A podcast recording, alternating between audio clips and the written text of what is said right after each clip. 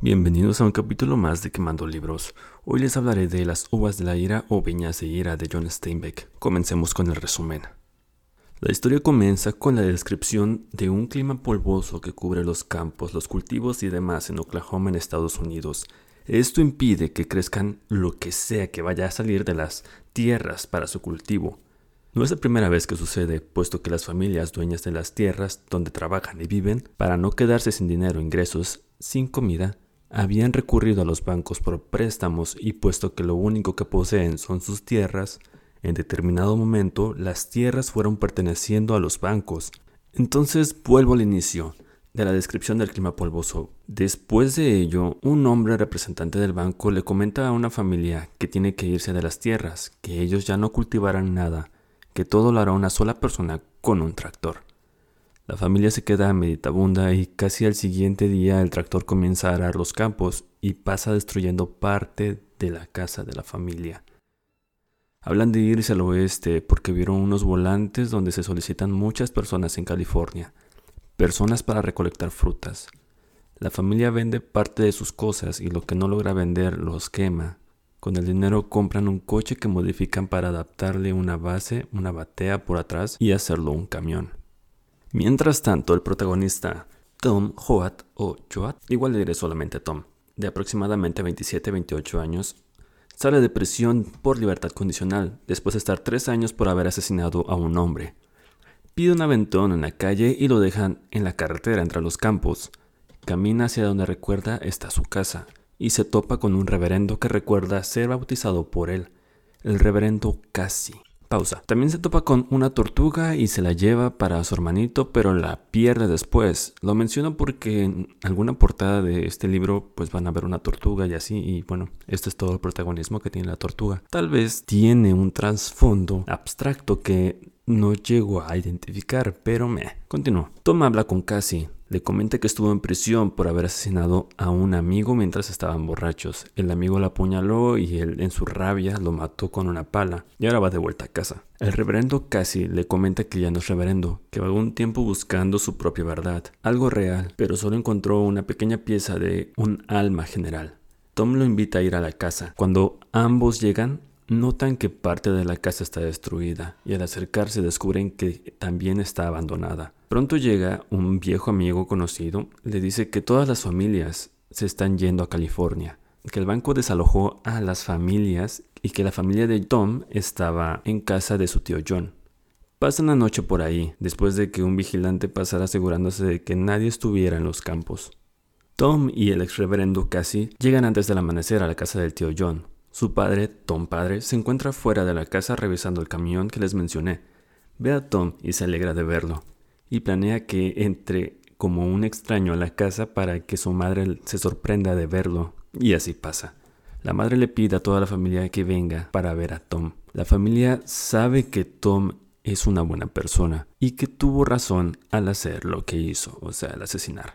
Ahora la familia se conforma por el padre de Tom como papá, la madre de Tom como mamá. ¿Le suena a los padrinos mágicos? Donde solo se llaman así, pero en verdad a lo largo de toda la novela se refieren a ellos, toda la familia, como mamá y papá. También está el abuelo como el abuelo, la abuela como la abuela. Y después personajes que sí mencionan sus nombres. El tío como el tío John, Al como el hermano de 16-17 años de Tom, Rosa de Sarón como la hermana embarazada de Tom, Kobe como el novio que embarazó a Rosa de Sarón. Noah como el hermano raro y de apariencia rara hermano de Tom. Ruthie o Ruthie, voy a ponerle solo Ruth. Ruth como la hermana pequeña y Winfield como el hermano pequeño de Tom.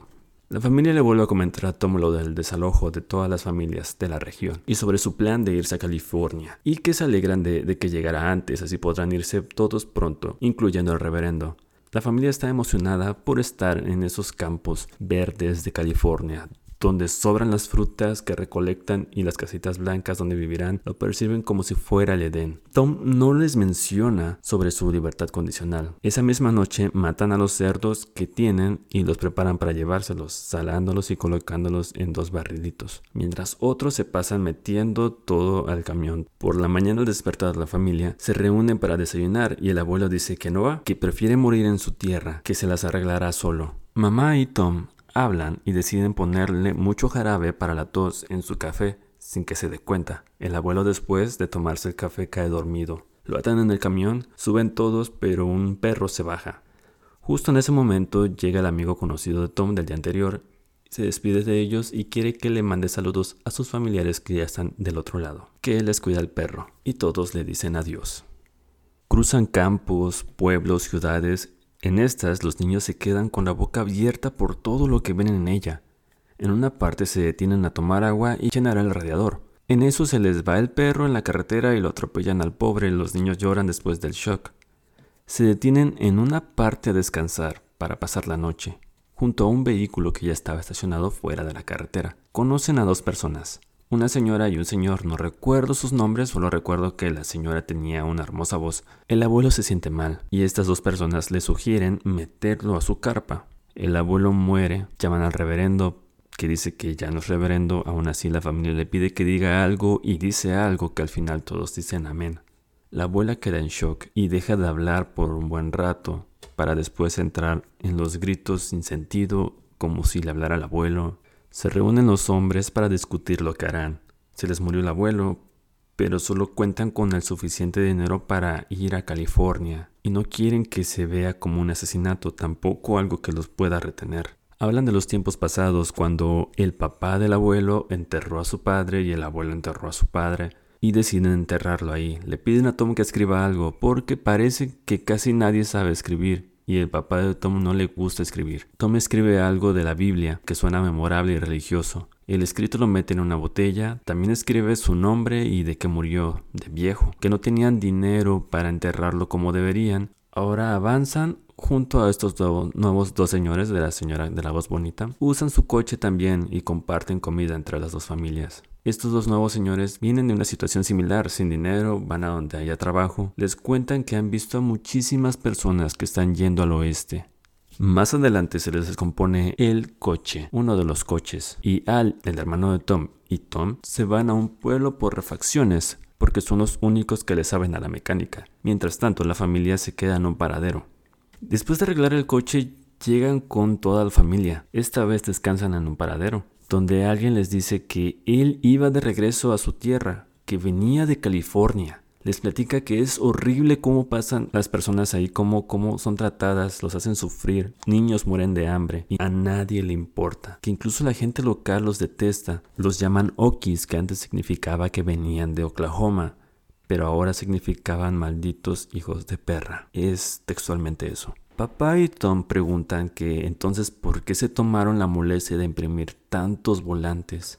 La persona al final les dice que lo experimentarán por sí mismos. Luego en carretera, Connie, el novio de Rosa de Sarón, que embarazó a Rosa de Sarón, le dice a Rosa de Sarón, cuando lleguen a California, él podrá estudiar, que estudiará por las noches, y así tener una casa, mantenerla a ella y a su hijo, y demás ilusiones que alimentan la mente de Rosa de Sarón.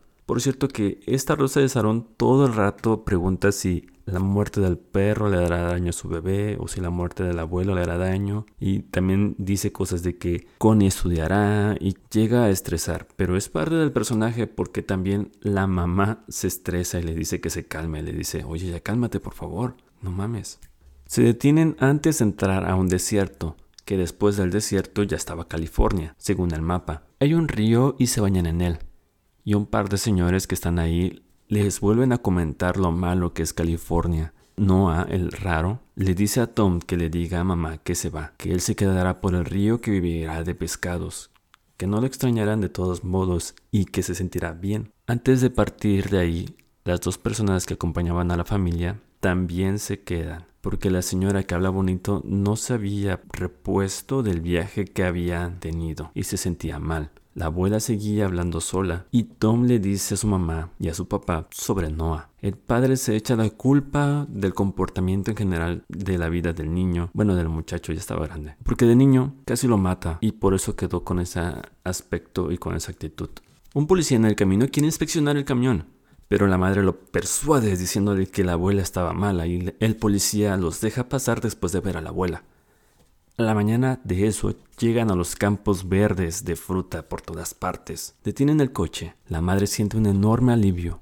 Y más porque les dice que cuando el policía vio a la abuela, esta ya estaba muerta, que estuvo viajando a su lado así por horas y horas. En el pueblo cercano van a dar parte del fallecimiento de la abuela. No pudieron pagar y la mandaron a una fosa común. La familia busca dónde quedarse y llegan a un campamento lleno de personas sucias con coches viejos como el suyo y las carpas deshechas. Se estacionan ahí al y Tom se arriman con alguien que repara su auto y le ayudan. El vato les comenta más sobre ese lugar y California. Les dice que llegan tantas personas a buscar trabajo que los dueños de las tierras bajan los precios porque si una lo hace por 30 centavos la hora, hay personas que por el hambre lo harían por 20 y otro por 15 que los policías siempre están tratando de moverlos de un lugar, que llegan a quemar sus carpas y que por ahora no había trabajo. Paralelo a esto, Connie, el que embarazó a Rosa de Sarón, comenta que no era lo que imaginaba y que hubiera preferido quedarse en su tierra y aprender a usar un tractor.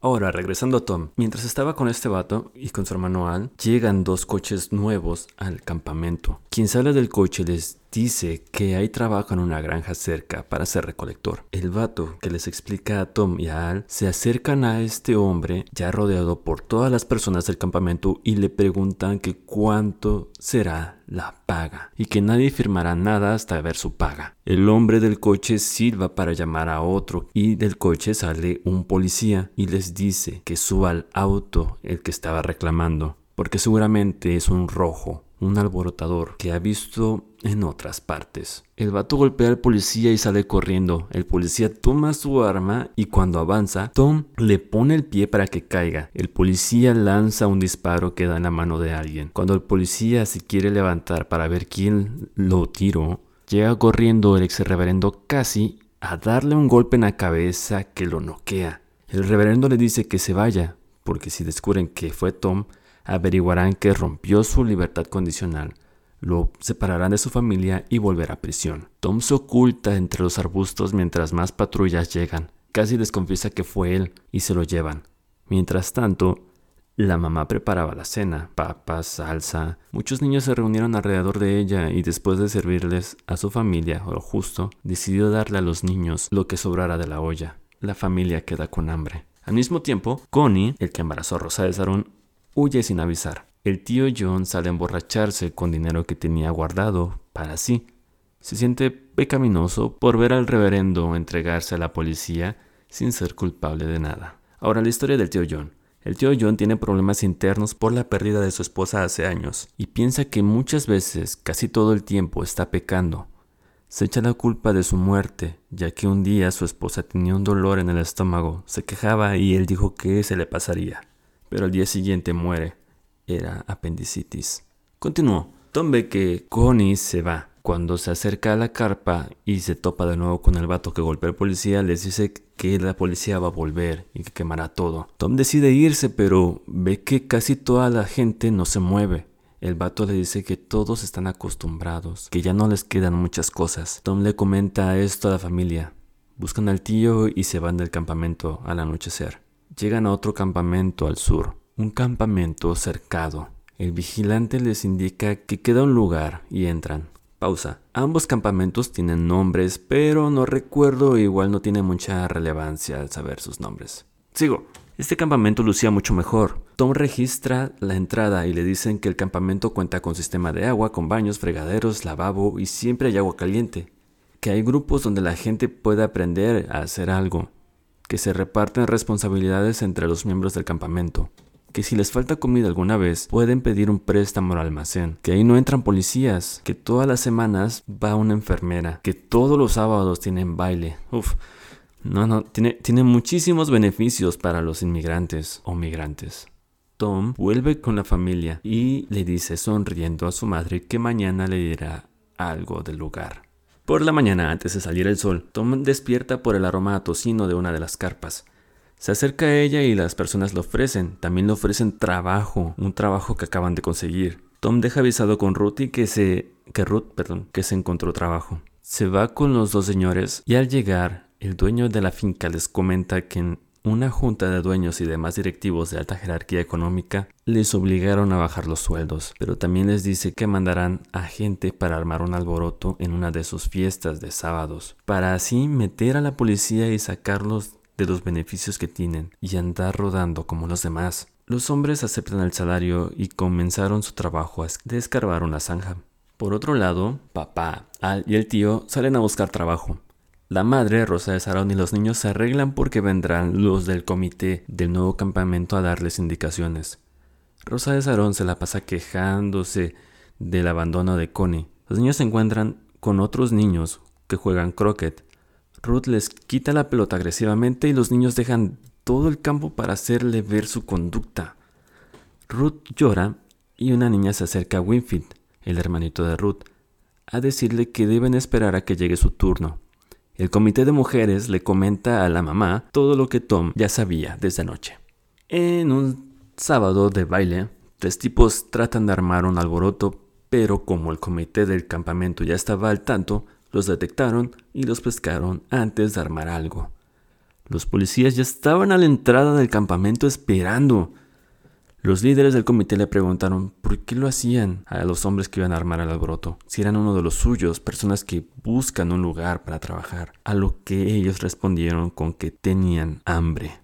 Otro incidente fue que una señorona se acerca a la embarazada Rosa de Sarón y le dice que bailar es pecado y que el diablo está en el campamento, que Dios castiga a todos, pero que ella es salva junto con su grupo religioso. Muy odiosa la señora. Le mete miedo e ideas a Rosa de Sarón. La madre le dice, ya, Rosa de Sarón, no, no, mames. Que, le dice que, deje de, de crearse cosas en la cabeza, que ella no es el centro del mundo. Transcurre un mes. Se explica que el trabajo de Tom solo duró una semana y que papá, tío John y Al no encontraron trabajo. Les quedaba muy poco dinero y habían estado comiendo muy mal. Se van una mañana al norte a conseguir trabajo. Alguien en el camino les dice que una granja necesita personal. Llegan. El puesto es para recolectar duraznos, donde les pagan 25 centavos la caja recolectada y donde tienen pequeñas casitas donde el personal puede quedarse. Comienzan a trabajar recolectando. Fallan en las primeras cajas porque los duraznos deben ser recogidos con delicadeza, no tiene que tener mayugaduras. Por la noche la madre compra comida con lo que ganaron en el día, pero la familia no queda satisfecha. Tom sale a explorar el lugar. No hay baños, no hay agua caliente y demás faltas. Tom sigue caminando y encuentra una pequeña carpa en medio de los matorrales a lo lejos. Alguien lo invita a pasar y dentro se encuentra el ex reverendo Cassie. Casi le explica cómo fue su estadía en la cárcel, que la gente se unía para lograr algo, y después de que salió llegó a ese lugar a trabajar, pero sus sueldos eran más miserables y que ahora a la familia de Tom le estaban pagando 25 centavos, pero después bajarán a 15 centavos. Esto por una especie de manifestación que el reverendo lleva, que cuando lo dobleguen bajará. Esta parte no la entendí muy bien cómo funciona. Pero sigo. Se escuchan ruidos, Saben que los buscan, corren en la oscuridad y en un momento son señalados con luces. Alguien se acerca con una cachiporra para golpear al reverendo. Lanza un golpe y da en la cabeza del reverendo. Tom ve tirado al reverendo con la cabeza deformada por el golpe. Estaba muerto. Tom enfurece, toma la cachiporra y mata al sujeto, no sin antes recibir un par de golpes en la cara. Huye y llega a la casita. Le cuenta a su familia lo que pasó. Su madre, preocupada, le dice que se quede en casa mientras los demás salen a recolectar duraznos, y le dice a todos que no lo comenten con nadie, incluso se lo dice a los niños. Rosa de Sarón se queda a cuidarlo, y comienza a gritar reclamos de que mató a un hombre, elevando cada vez su voz, y que por su culpa su hijo saldrá mal, y que ella se pondría mal. Por la noche el niño Winfield cae desmayado por el hambre. La gente le recomienda darle leche, la madre compra leche y Rosa de Sarón le dice que la enfermera del otro campamento le recomendó tomar leche por el embarazo, que ella debería tomar. A lo que la madre le dijo que se calme, que, que vea cómo está el niño todo pálido y sin poder moverse, y no tenemos dinero. Se cumplió lo del sueldo que había dicho casi, pero ahora la policía buscaba a alguien con la cara golpeada por el asesinato de un guardia y de casi, así es, lo incriminaron. La familia sale esa noche del lugar, echando unas mentirillas sobre su salida, ocultando a Tom entre los colchones. Van al norte, no saben a dónde ir y de casualidad se topan con un letrero de que necesitan recolectores de algodón. Tom se oculta en una alcantarilla. El plan es que la familia trabaje, que por las noches le lleven comida a Tom que estará oculto, así hasta que su rostro amoratado luzca normal. Y así fue. La familia pasa dos días así. La paga era buena, que la familia comía bien cada noche, Rosa de Sarón consumía leche y cada uno comía algo de su antojo. Dentro de esa finca dormían en vagones, compartían el vagón con otra familia. La chica adolescente de esa familia se lía con Al y se quieren casar. Se quieren ir pronto del lugar. Al quiere trabajar en un taller mecánico. Esa misma noche, de que anunciaron que se casarán, los niños comían galletas por ahí entre los vagones. Una niña le hizo pleito a Ruth, se golpearon por las galletas, y Ruth amenazó con traer a su hermano, que estaba oculto. Era su hermano mayor, que había asesinado a un hombre. Winfield llega corriendo con su mamá y le cuenta todo. Le dice que le pegue por chismosa. La madre solo calma a los niños y habla con la familia. Va al escondite de Tom. Hablan y saben que Tom debe irse. La madre le da dinero y se va de regreso al vagón. Camino al vagón se topa con alguien que está buscando recolectores de algodón para unas cuantas hectáreas. La familia va, pero muchísimas personas también, que la recolección termina en mediodía. A lo lejos se ve que se acerca una tormenta. Vuelven a los vagones, compran comida con todo el dinero que les quedaba. La lluvia se suelta, y aunque los vagones se encuentran un poco elevados, la lluvia comienza a estancarse subiendo el nivel. Papá organiza a todos los de los otros vagones para formar una represa. Mientras tanto, Rosa de Sarón entra en labor de parto. La represa se cae y sube el nivel de agua. El bebé de Rosa de Sarón nace muerto. Tío John se lleva al bebé por orden de la mamá y la otra madre de la otra familia. Y llegando a una parte, tira al bebé muerto en un río. Hacen una pequeña base dentro del vagón con todas sus cosas para que no los alcance el nivel del agua. Pero el nivel del agua sube. Pasan dos días así, la lluvia se calma y la madre dirige a todos fuera para buscar otro lugar donde poder quedarse. El coche no funciona, está sumergido. Caminan por la carretera. Los niños juegan con los pétalos de una flor roja. Comienza de nuevo la lluvia torrencial. A lo lejos ven un granero y corren a él para refugiarse. Dentro hay un niño sentado en el fondo con un hombre tirado. El niño les pregunta si ellos son los dueños de ahí que los dejen quedarse.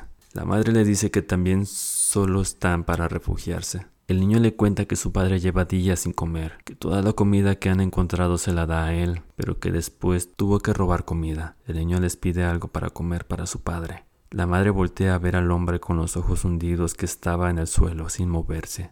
Aún respiraba. La madre ve por todas partes a todos, buscando alguna respuesta, y ve a Rosa de Sarón, y se quedan mirando, y las dos saben lo que deben de hacer. La madre le dice a la familia que salgan junto con el niño. Rosa del Sarón se acerca al hombre tirado, se hinca, se saca un seno mientras levanta la cabeza del señor. Le da leche al hombre. Rosa de Sarón recorre el granero con sus ojos. Fin. Ahí termina la novela. Primero, no les dije ahora la parte donde sale el título. Y es que el título sale de uno de los capítulos que explican cómo los hombres trabajan para apenas poder comer, con sueldos miserables y bueno, mejor, mejor lo. Un millón de hombres necesitados, hambrientos de fruta, llegan a donde los granjeros, que cuando no pueden venderlo, lo queman, lo pudren, lo tiran en los ríos vigilando que nadie los tome. Matan a los cerdos y los entierran. Existe aquí un delito que está por encima de la denuncia. Hay en esto un seco dolor de llanto que no puede expresar. Se supone un fracaso que derrumba todos nuestros triunfos la tierra fértil, y los niños que fallecen de pelagra, condenados a morir porque otros no pueden obtener la ganancia de una naranja, y las oficinas de defunciones se llenan. La causa de muerte es la desnutrición, porque los alimentos pueden pudrirse, porque hay que hacer para que se pudran. La fruta intocable por el queroseno rociado. La gente observando las papas correr por los ríos, escuchando los gruñidos de los cerdos al morir y hay fracaso en sus ojos del pueblo. y hay una cólera creciente en los ojos del hambriento y en el alma del pueblo. Las viñas de la ira se colman y maduran para la próxima vendimia. Ahí está el título, Las viñas de la ira, o también conocido como Las uvas de la ira. Les recomiendo leer este libro, no se los recomiendo. Bueno, sí se los recomiendo leer, pero si no están muy acostumbrados a leer, yo diría que no, porque está algo denso. Me refiero a que está grandecito, te va a ser como 600 páginas. Les recomiendo leer La Perla, debe de tener como 100 páginas nada más. Es un libro muy muy delgadito, donde también te deja impactado el final. Y también otro que se llama De ratones y hombres, bastante interesante el libro. Ya mejor me despido hasta aquí. Cualquier comentario o si quieren que agregue más Instagram es Torres. Esto fue Quemando Libros. Y pues nada, fin.